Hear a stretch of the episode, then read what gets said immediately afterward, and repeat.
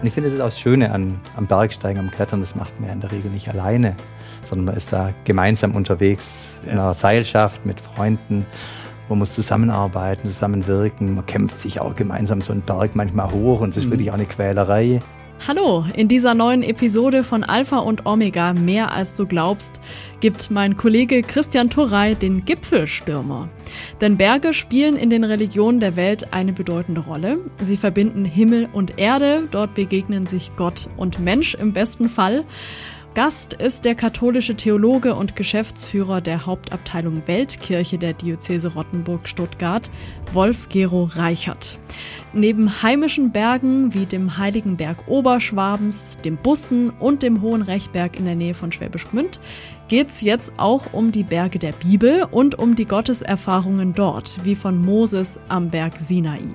Zu sehen gibt's den Talk auch, alles dazu in den Show Notes. Hier jetzt erstmal zum Hören und los geht's zu heiligen Bergen und zu Bergen der Bibel ist mir Wolf Gero Reichert behilflich, der ins Studio gekommen ist. Er ist katholischer Theologe, Geschäftsführer der Hauptabteilung Weltkirche der Diözese Rottenburg-Stuttgart und er ist ein begeisterter Bergsteiger, Bergwanderer, Tourengeher, Tourengeher seit vielen Jahren in den Bergen unterwegs. Waren Sie auch schon mal auf den Bussen? Ja, einmal mit meiner Frau kurz nach unserer Hochzeit. Mhm. Man sagt ja, wenn man auf den Bussen hochgeht, dann kann man dafür Kindersegen beten. Und die Bussenkindler, die berühmten. Genau, wir haben mhm. mittlerweile drei Mädchen. Okay, hat also geklappt. Am Bussen lag, weiß ich nicht. Was hat bei Ihnen die Begeisterung für die Berge ausgelöst? Wir waren früher viel einfach mit der Familie schon in den Bergen unterwegs, sind wandern gegangen, viel auf der Schwäbischen Alb. Ich komme aus Schwäbisch Gmünd, da ist es nicht weit dahin.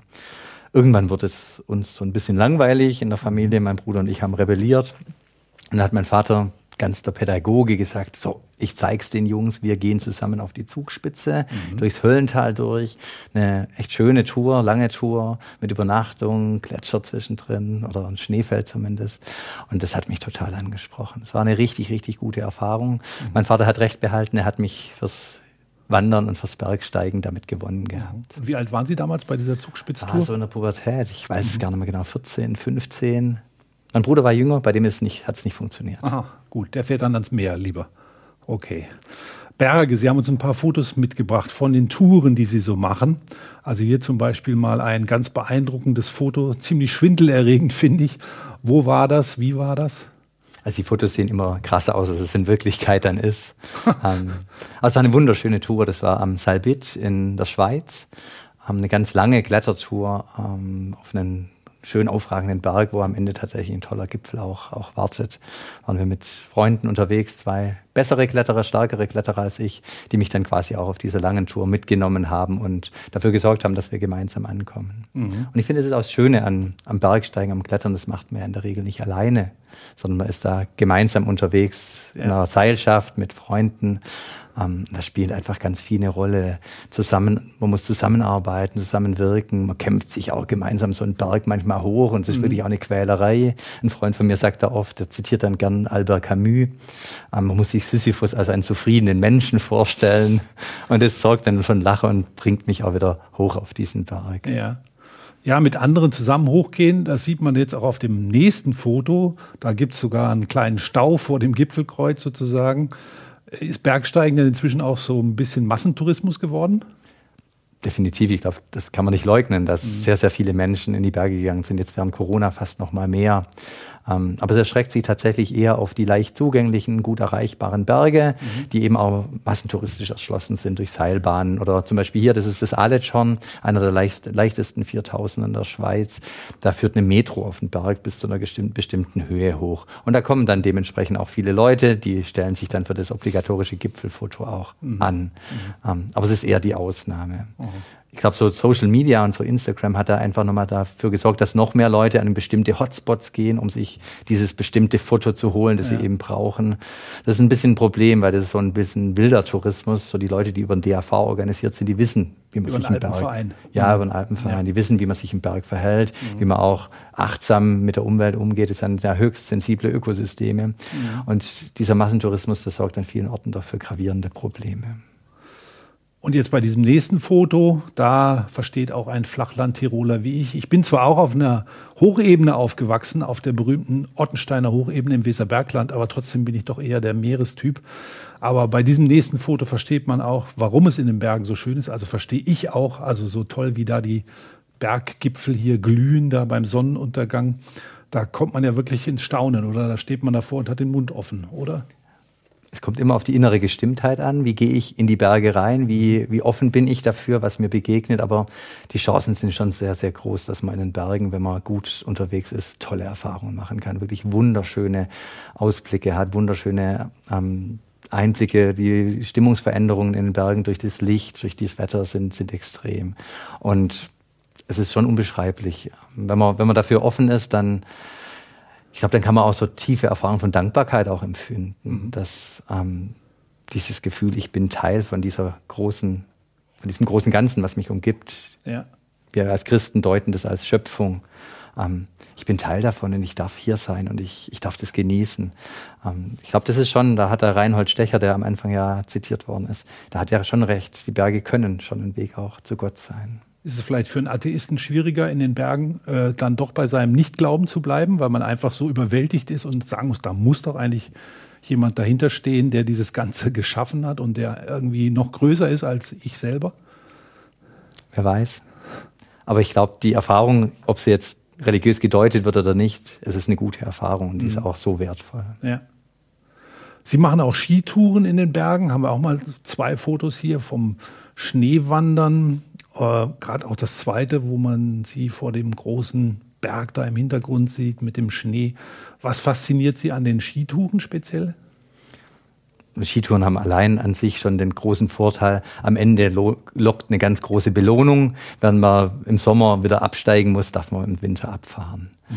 Aber das eigentlich Besondere an den Skitouren ist, glaube ich, schon, dass man in der Natur unterwegs ist, die man sonst ganz, ganz selten zu Gesicht bekommt. Im Winter sind die Berge unglaublich still ruhig, mhm. friedlich. Ja. Ähm, es, also wenn man nicht auf die viel begangenen Touren geht, sondern vielleicht auch einen längeren Anweg, einen längeren Zustieg in Kauf nimmt, dann ist man Tag, jeden Tag auch komplett allein unterwegs mit, mhm. mit seinem Partner und ja. trifft niemanden. Und es hat tatsächlich oft, finde ich, für mich was sehr, sehr Meditatives auch. Es ist so still, so friedlich und Schritt für Schritt geht man diesen, diesen Berg hoch. Das ist ewig lang. Der Sisyphus lässt grüßen, aber man vergisst es beim, beim Hochgehen. Ja. Und es hat was Meditatives. Man kommt ganz zu sich und all die Alltagssorgen so, die sind ganz schnell ganz weit weg. Ja. Und das ist ein ganz großes Geschenk. Sie haben schon angesprochen, wie wichtig es ist, dass man zusammen unterwegs ist. Also Sie haben ja auch hier Ausrüstung mitgebracht, ein Seil, das natürlich einen sichert, wenn es ein anderer auch hält und ein Helm natürlich, dass wenn man doch mal abstürzt, nicht so was ganz Schlimmes passiert. Und wir sehen sie auf den nächsten zwei Fotos auch noch mal am Gipfelkreuz, unterm Gipfelkreuz. Warum stehen auf den Bergen eigentlich überall die Kreuze? Ich weiß es gar nicht. Ich glaube, das sind tatsächlich wahrscheinlich so Erfahrungen, wie ich, die ich gerade geschildert habe, von Dankbarkeit oder vielleicht auch die Erfahrung von Erhabenheit, dass dieser Berg so überwältigend schön ist, so so, so groß und so unfassbar, dass es Menschen einfach dazu bewegt hat, ich muss da oben ein Zeichen hinsetzen, dass das quasi der Weg, der halbe Weg zu Gott hin ist. Mhm. Ähm, und wenn man hochkommt und das Kreuz ist trotzdem noch über einem, hat man ja auch immer noch das Gefühl als Mensch, da ist ja doch noch mal was Größeres als ich, auch wenn ich jetzt auf dem 8000er stehen würde. Ne? Genau, ja. ja. Ich hatte letztens eine ganz, ganz schöne Erfahrung. Da waren wir mit einem Freund im Oberrheintal im Wetterstein klettern und sind auf so einen, so einen Berg hochgeklettert, wo ein ganz schmales Gipfelplateau war. Wirklich extrem schmal und man, konnte, man kann da kein Gipfelkreuz hinstellen. Wir sind halt hochgeklettert und als wir oben waren, habe ich festgestellt, da hat jemand so ein kleines Metallkreuz hingestellt. Oh. Das war tatsächlich jemand ein ganz tief tiefes Anliegen, auch auf diesen Gipfel sowas zu setzen. Mhm. Schön. Ein Berg, der auch in Ihrem Leben eine wichtige Rolle spielt oder gespielt hat, ist der Hohen Rechberg bei Schwäbisch Gmünd, Ihrer Heimatstadt. Und den schauen wir uns jetzt aus der Vogelperspektive mal ein wenig an.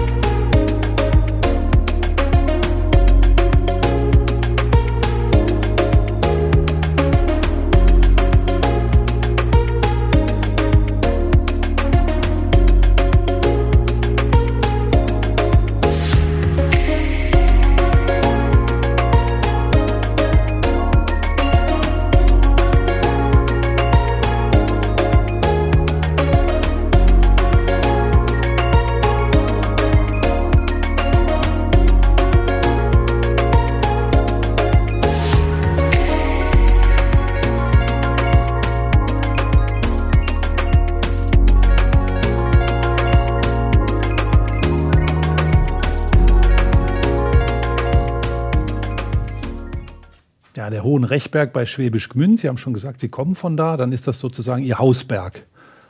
Ja, tatsächlich. Von vielen Orten in Schwäbisch Gmünd aus sieht man den Hohen Rechberg. Der thront immer über der Stadt. Auch von meinem Haus, also von dem Elternhaus, hat man von so einem Balkon immer einen Blick auf den Hohen Rechberg gehabt. Der hat mhm. schon eine Bedeutung für den Gmünder. Und es ist auch ein Wallfahrtsberg. Ja, da ist St. Maria oben und regelmäßig gibt es dort im Sommer Wallfahrten rund um Maria Himmelfahrt, mhm. ähm, wo wo tatsächlich für Kinder, für Erwachsene ein Programm angeboten wird. Ja. Wir sind von unserer Kirchengemeinde früher immer von Schwäbisch Gmünd unten, also sind schon einige Kilometer und vor allem auch einige Höhenmeter, sind wir dorthin gepilgert, mhm. hingewandert. Und es waren echt schöne Wanderungen, schöne Erfahrungen.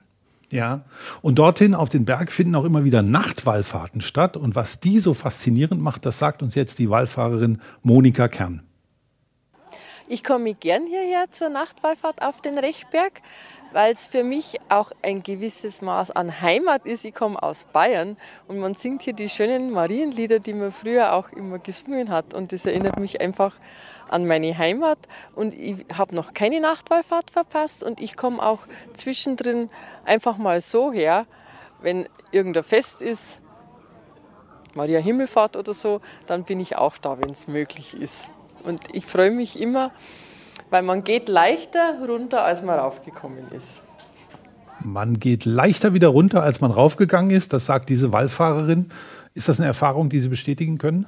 Ein toller Satz, ja. Und ich glaube, den kann man tatsächlich verallgemeinern. Ähm, beim Wandern, beim Bergsteigen, beim Pilgern ähm, wird die Seele leichter. Mhm. Also nicht nur das Feschbar, das man gegessen hat und die Getränke, die man getrunken hat, sondern es fällt auch was ab von einem. Ja. Kann was abfallen. Es kann, kann, was, was abfallen. Es kann auch sein, dass wenn man zurückkommt, die Probleme wieder da sind, aber unterwegs, mhm. und zumindest und auch das ist ja eine wertvolle, wertvolle Sache, unterwegs ist der Kopf in der Regel frei. Mhm. Und umso besser, wenn sich auch was verändert hat und tatsächlich bei so einer Wallfahrt mal runterkommt und der Ballast oben bleibt und man selber als nicht neugeborener Mensch, aber zumindest als leichterer Mensch wieder runterkommt. Ja. Ja, eine Erfahrung, dass er leichter wieder dass man leichter wieder runter vom Berg geht, die hat zumindest Moses in der Bibel nicht gemacht, denn der ist ja mal auf den Berg Sinai hinaufgegangen und kam dann mit den zwei steinernen Tafeln mit den zehn Geboten wieder runter. Also die haben ja dann doch ein ziemliches Gewicht, ne, kann man sagen, glaube ich, die zehn Gebote und die Steintafeln. Ja, die Tradition verbindet ja den Sinai mit dem sogenannten Mosesberg auf der Halbinsel Sinai und das fast zweieinhalbtausend Meter hoch. Mhm. Also Mose muss schon ziemlich fit gewesen sein, um da zwei Steintafeln hochgeschleppt mhm. haben. Ja, wobei, wenn man wenn man die Frage ja ernst nimmt, dann, dann steckt ja noch was ganz anderes dahinter. Und zwar, wir haben, Mose ist ja auf diesen Berg gegangen quasi. Gott ist heruntergekommen, Mose ist hochgekommen mhm. und dort hat er die zehn Gebote ausgehändigt bekommen. Und natürlich ist es so, wenn man mit Geboten runterkommt, dass viele sich nicht drüber freuen, sondern einen eher vielleicht anfeinden davon. Ja. Aber ich glaube, das Entscheidende tatsächlich bei der Geschichte von Mose auf dem Sinai ist, Sinai ist die, die Gotteserfahrung, dass Mose tatsächlich auf diesen Berg hochgeht, sich bereit macht, einen langen, anstrengenden Weg auf sich nimmt und dort Gott begegnet.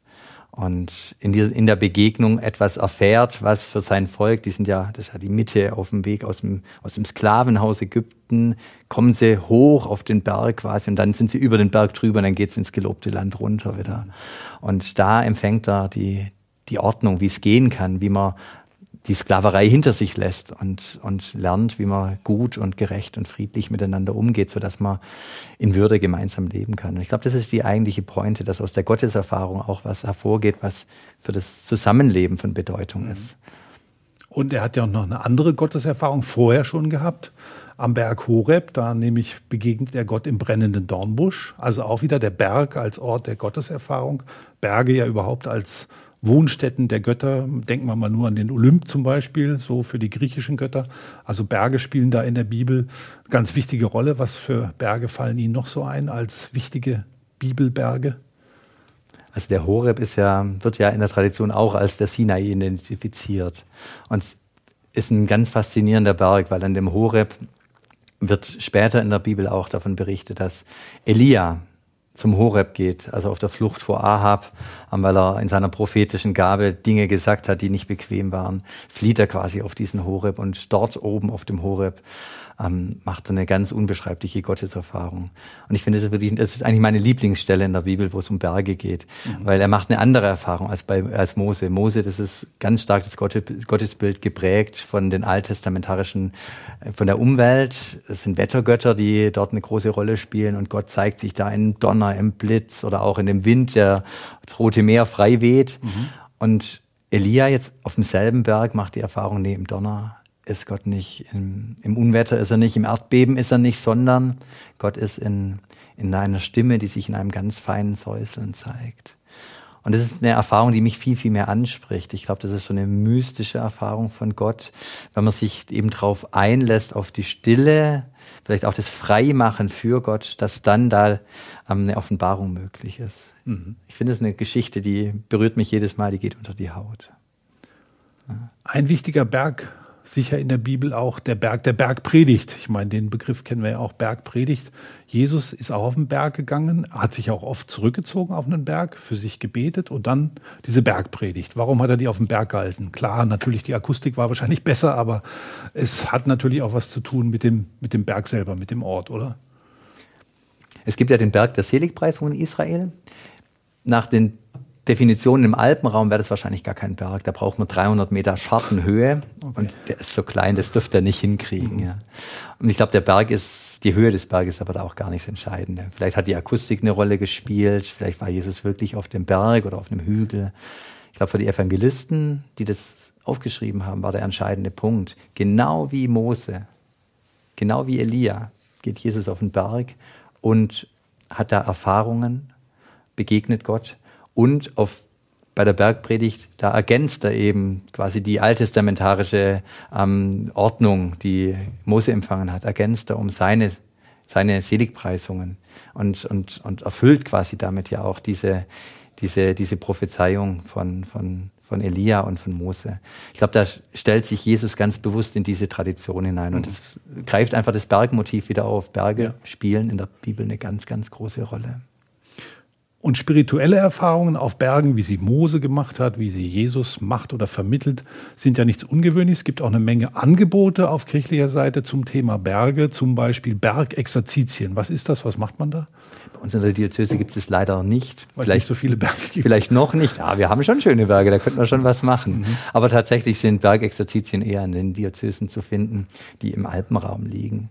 Und das ist tatsächlich eine Kombination aus verschiedenen Formen von von Wandern, von Bergsteigen und Exerzitienelementen, wo es eben Momente von Reflexion, von Einkehr, von Gebet geht, gibt und die das gut miteinander verbinden. Und dann auch wieder und, die Stille von dem Elia. Genau, ne? genau, ja. Mhm. Und da gibt es tatsächlich Angebote für die Leute, die gern wandern gehen und nicht so fit sind, bis hin zu die, die auch extreme Erfahrungen suchen und mhm. tatsächlich auch gern mit dem Seil unterwegs sind und da an ihre Grenzen gehen. Mhm. Und das eben aber mit dem besonderen Angebot, das deutungsoffen so zu machen, dass es eben auch einen Anschluss für das Glaubens, für den, für den Glauben bietet. Ja. Mhm. Und ich glaube, da kann man tatsächlich viel rausholen. Wenn man nur so ein Seil sich vorstellt, ne? so ein Seil ist, ist ja eine radikale Abhängigkeit. Ich bin da mhm. gekettet an meinen Seilpartner, muss da komplett vertrauen und wenn der mich nicht sicher hat, dann habe ich echt Probleme. Das ist eine radikale Abhängigkeit. Und zugleich, ohne dieses Seil würde ich ja da nie hochkommen. Mhm. Das setzt mich also auch frei befreit mich, um Dinge zu machen, die ich sonst nicht könnte. Und das sind zum Beispiel so Ansatzpunkte, wo man sich auch richtig gut auf ein, auf ein Gespräch einlassen kann. Was hat das eigentlich mit meiner Gottesbeziehung zu tun? Das mhm. ist ja auch ein Gott, der Freiheit will. Aber wenn ich ehrlich bin, bin ich ja auch abhängig von, von diesem Schöpfer. Und das ist ein Spannungsverhältnis und das auszutragen und vielleicht auch aufzulösen, ist eine, ist eine lebenslange Aufgabe. Und da können so Bergexerzitien, glaube ich, richtig gut helfen dabei. Mhm. Wo man so Termine für Bergexerzitien findet, ist zum Beispiel auf Instagram. Da habe ich gesehen, gibt es einen eigenen Kanal, Bergpfarrer heißt der, findet man da. Und da gibt es dann drei Pfarrer, die auch zusammen in die Berge gehen und die haben dann da Fotos gesammelt von Gipfelkreuzen, Bergtourenvorschläge oder auch Bergexerzitien oder Berggottesdienste, die es natürlich auch gibt.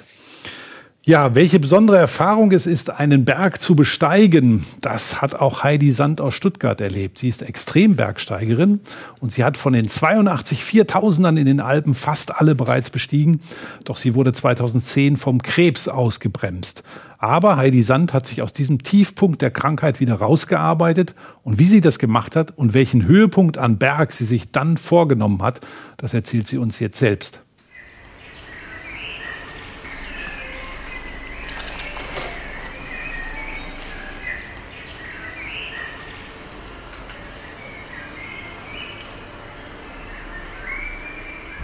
Die größeren Berge kamen tatsächlich 2010 und da hat man mir die Diagnose Darmkrebs im fortgeschrittenen Stadion mitgeteilt.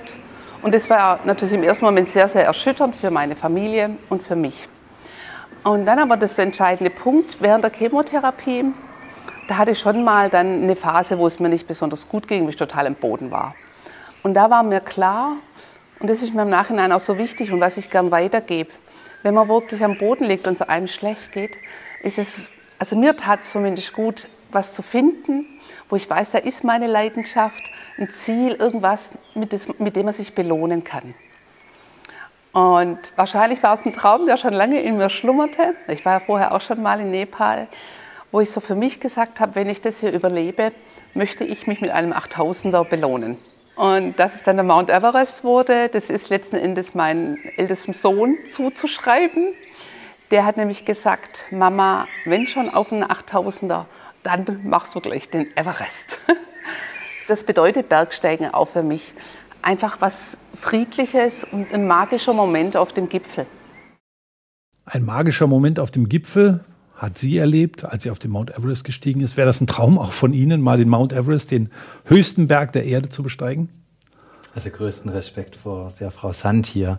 Mhm. Ähm, nach der Geschichte eben sich so ein Ziel zu setzen und es auch zu erreichen, das ist, ist, schon, ist schon was wert. Mhm. Wahnsinn. Mich wird der Mount Everest nicht reizen. Nee, das ist wahrscheinlich nicht? tatsächlich der kommerzialisierteste Berg der Welt. Mhm. Ähm, es gibt ja diesen Hillary Step, das ist so ein, ein Kletterbereich, der ein bisschen schwieriger ist. Ähm, da gibt's wirklich die Schlangen davor, wo sich Massen stauen und warten, oh. dass sie da endlich weiter können. Also ein großes Geschäft und ähm, es tut diesem Berg eigentlich nicht gut, dass er der höchste ist. Es ist ein schöner Berg vermutlich, aber er ist überlaufen und mhm. da kommt auch meine Weltkircheader durch. Ähm, ja. In der Besteigungsgeschichte geht es nur um die Europäer und die Nordamerikaner später, die diesen Gipfel erreicht haben. Aber die eigentliche Arbeit und die eigentlichen Heldentaten leisten ja die Sherpas vor Ort und die kommen nie vor. Mhm. Das ist also auch eine gewisse Ungerechtigkeit in der ganzen mhm. Geschichte mit drin. Geschweige dessen würde ich wahrscheinlich nicht fit genug sein, um da hochzukommen. Was würden Sie sagen, was haben Sie von den Bergen gelernt oder was lernt man in den Bergen so, wenn man da hochkraxelt? Man kann richtig viel lernen. Ich glaube, es kommt immer auf die innere Einstellung an. Man kann in die Berge gehen, um Sport zu machen, dann hat man halt ein bisschen Sport getrieben. Und man hat vielleicht was zugelernt, dass man seine sportlichen Fähigkeiten ein bisschen ausgebaut hat. Aber wenn man mit einer gewissen Offenheit reingeht, und ich glaube, das ist tatsächlich die Sache, dass Bergsteigen nicht nur Sport ist, sondern das ist mehr, ähm, dann kann man richtig viel lernen ich glaube gerade dieses Thema, was bedeutet es eigentlich, dass ich in einer Schöpfung lebe? Was bedeutet es für mich, dass ich ähm, Teil dieser Schöpfung bin? Ähm, ich glaube, das sind ganz starke Erfahrungen, die ich da mitnehmen kann, wo ich dann auch ein mhm. Verantwortungsgefühl mit rausnehme. Mhm. Man kann das Scheitern lernen. Das ist, glaube ich, eine ganz, ganz wichtige Erfahrung. Also Demut auch lernen. Demut, definitiv Demut, ja. dass dieser Berg zu groß war und zu anspruchsvoll mhm. war. Ja. ja. Und man kann vielleicht aber auch lernen, dass obwohl ich dann so klein bin, so demütig bin, dass ich sein darf und dass ich geschaffen bin und mhm. dass das alles genau richtig so ist und dass es vielleicht auch keine Niederlage ist, sondern beim nächsten Mal geht's wieder weiter und dann sucht man sich ein anderes Ziel und dass es alles doch so passt, wie es, wie es sein soll. Ja. Es gibt ja einen schönen Psalmspruch 121, ich hebe meine Augen auf zu den Bergen, von wo mir Hilfe kommt. Also die Berge auch als Hilfe oder manche Bergsteiger sagen ja auch, ich gehe nicht in die Therapie, ich gehe lieber in die Berge. Also die Berge auch als Hilfe, Lebenshilfe sozusagen, ist eine Erfahrung, die Sie bestätigen können, oder? Man kann nirgendwo so schnell aus seinem Alltag und aus seinen Sorgen aussteigen. Ich glaube, der entscheidende Punkt ist, dass sich dann unterwegs auch was, was verändert. Wenn man es nur als Flucht begreift und die Probleme ausblendet, dann ist die Therapie wie bei jedem Therapeuten, dann ist es hinfällig, dann mhm. bringt es nichts. Aber wenn man ehrlich mit sich ist, ehrlich ähm, unterwegs ist, ich glaube, dann kann das tatsächlich viel in Bewegung bringen. Und gerade das Gehen, das sich bewegen, das mhm. bringt was auch innerlich in Bewegung. Vorhin die Frau hat es ja gesagt ähm, bei der Nachtwallfahrt, man kommt leichter runter. Und ich glaube, die Chance besteht wirklich. Und das ist ein großes Angebot der Berge an uns, wenn ja. wir das nutzen wollen, dass wir das dürfen. Vielen Dank, Herr Reichert, für diese Erfahrungen mit den Bergen, die Sie mit uns geteilt haben. Warum heilige Berge gut für den eigenen Horizont sind, darum ging es heute bei Alpha und Omega. Herzlichen Dank für Ihr Interesse. Bis zum nächsten Gipfeltreffen bei Alpha und Omega. Übrigens, Alpha und Omega mehr als du glaubst ist ein gemeinsames Format der katholischen Bistümer Rottenburg, Stuttgart und Freiburg und des evangelischen Medienhauses Stuttgart. Zu sehen sind die Sendungen bei den privaten Fernsehsendern in Baden-Württemberg auf Bibel TV und auf YouTube. Weitere Infos finden Sie unter kirchenfernsehen.de und kipp-tv.de. Wenn Sie Fragen, Wünsche und Feedback haben, schreiben Sie uns gerne an podcast@ kipp-radio.de. Und wenn Ihnen diese Folge gefallen hat, hören Sie doch mal rein in Podcast Folge 6 mit dem katholischen Theologen Ludger Hoffkamp alias Clown Campino, der als Missionar Gottes die frohe Botschaft auf seine ganz eigene Weise verkündet.